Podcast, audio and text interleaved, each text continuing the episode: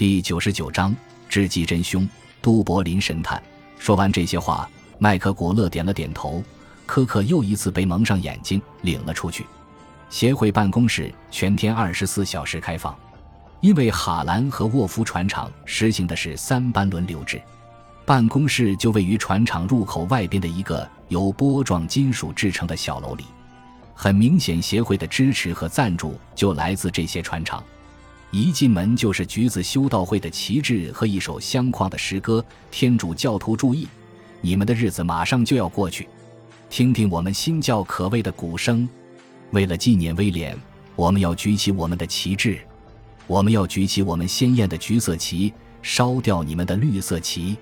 威廉及橘子威廉，他娶了英格兰最后一位天主教国王詹姆士二世的女儿为妻，然后背叛了他，把他赶下王位，把英国变成了一个新教国家。五年后，橘子协会在爱尔兰由新的阶层成立。威廉曾给这些新的阶层分配过土地。根据自己的宪章，他的目的是为了维护新教对该国的统治。几乎两百年之后，这个组织还在尽力这样做。尽管在爱尔兰的三十二个郡县中有二十六个遇到过挫折，该组织在贝尔法斯特力量是最强的。他控制着贸易联盟，没有任何地方比阿尔斯特最好的单一工业区哈兰和沃夫更能展示他的实力了。在他的一万名员工中，只有一百名天主教徒。我可以帮你吗，先生？科克进门的时候，一个长得像大头狗似的男人问他。有人说在这里可以找到杰克·朗曼。科克说。这个小办公室的几个男人瞥了他一眼，然后迅速的移开。我可以问问你是做什么的吗，先生？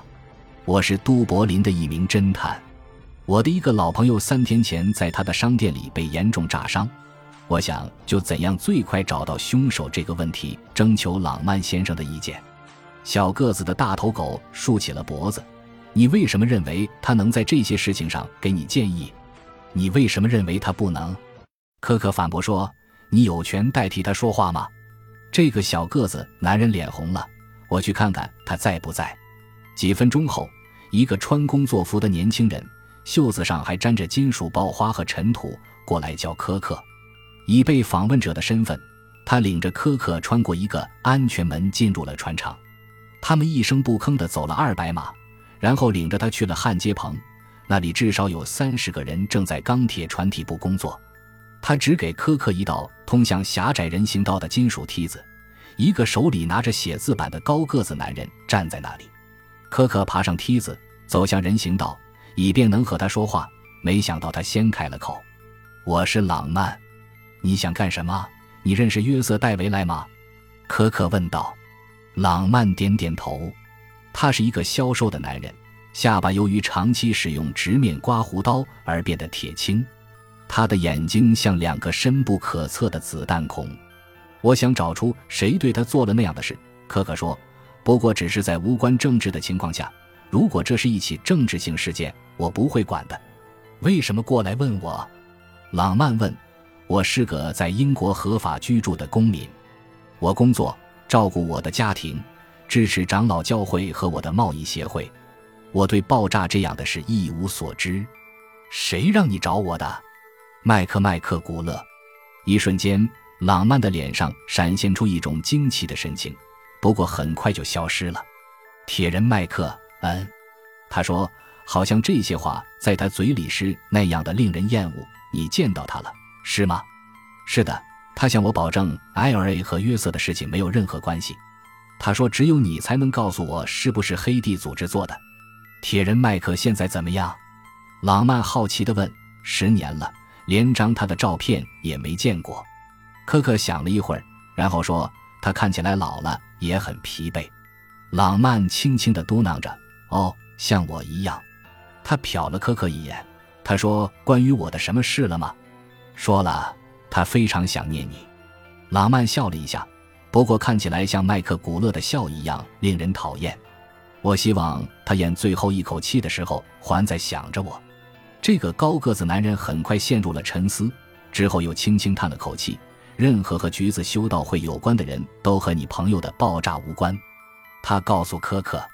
你不得不去其他地方找爆炸嫌疑人了。科克谢了他，然后布莱克·杰克·朗曼让人护送他出了船厂。还不是太晚，科克坐公共汽车去了戴维莱家。他想知道约瑟是怎样度过那一天的，问问夏蒙和达利。既然排除了政治性动机的可能性，那还有谁有理由要害约瑟？他到了之后敲了敲门，没人马上开门。他们可能已经睡了。他想，过去这几天对他们来说无疑是非常厌烦而疲劳的，特别是达里，好像已经精疲力竭了。正转身要走，这时候穿着宽松睡袍的夏蒙开了门。“你好，罗伊。”达里不在。他整夜都待在医院，约瑟的脑子开始活动了。他在床上上下乱动，发出可悲的声音，毁坏了不少东西。唯一能让他安静下来的方法就是达利的抚摸。医生说他的触觉是现在唯一能起作用的，他已经被减弱到最初级的状态，不管那意味着什么。我给你沏茶，不过我很快就要出去了。他没有从门口移开，也没有邀请他进去。不用沏茶了，可可说。不过我想问你几个问题。我就要睡了，罗伊。明天再问行吗？他一定注意到了他脸上奇怪的表情，因为他马上改变了回答。我想你现在可以问我，不会占用太多时间，对吧？不会的。他领着他进了简陋的客厅，磨损的沙发，破旧的地毯，有抓痕的咖啡桌。他表现得特别像个淑女。他把睡袍紧紧地裹着。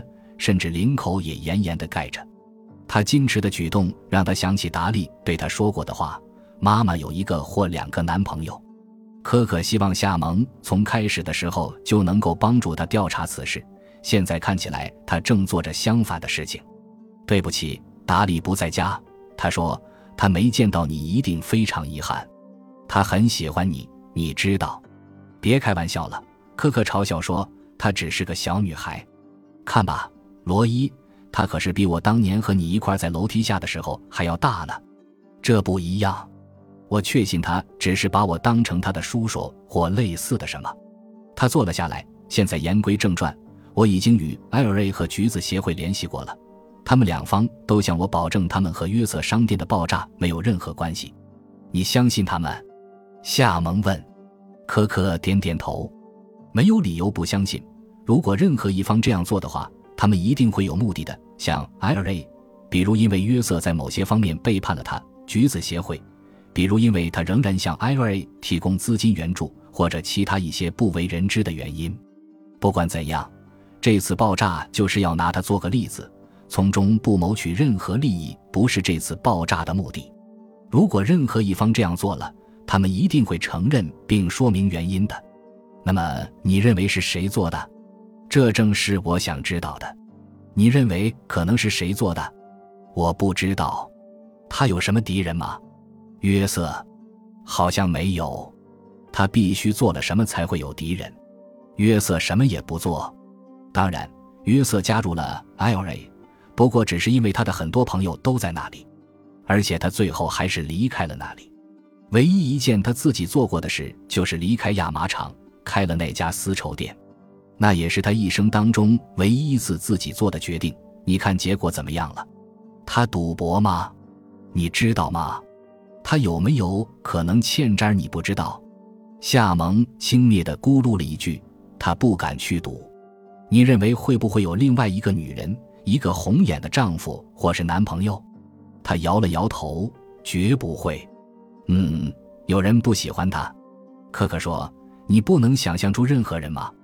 只有我，夏蒙很平淡的回答：“你，科克明明知道，不过他绝没有想到他会如此坦白。是的，我，有一种轻蔑的意味。为什么不呢？看一下你的周围。”他扬起一只胳膊，挑衅地说：“我所有的生活就是这个样子，陈旧、破败、陈腐、单调。这儿就是我以青春为代价所换来的一切。”这就是我所拥有的一切，他所给予我的一切。对我憎恨他。假如他是被毒死或者被菜刀砍死，我会成为怀疑的对象。不过，即使我有那些合适的东西，我也不知道怎么去做炸弹啊！不，你不会的。科克说：“他想他听到房子后面有声音，嘎吱嘎吱的，好像有人踩在不结实的地板上。是达利回来了吗？不会的，他总是走前门的。可能是松了的百叶窗。我们可以找个时间再聊吗，罗伊？我头疼的厉害，真的想去睡觉。感谢您的收听，喜欢别忘了订阅加关注，主页有更多精彩内容。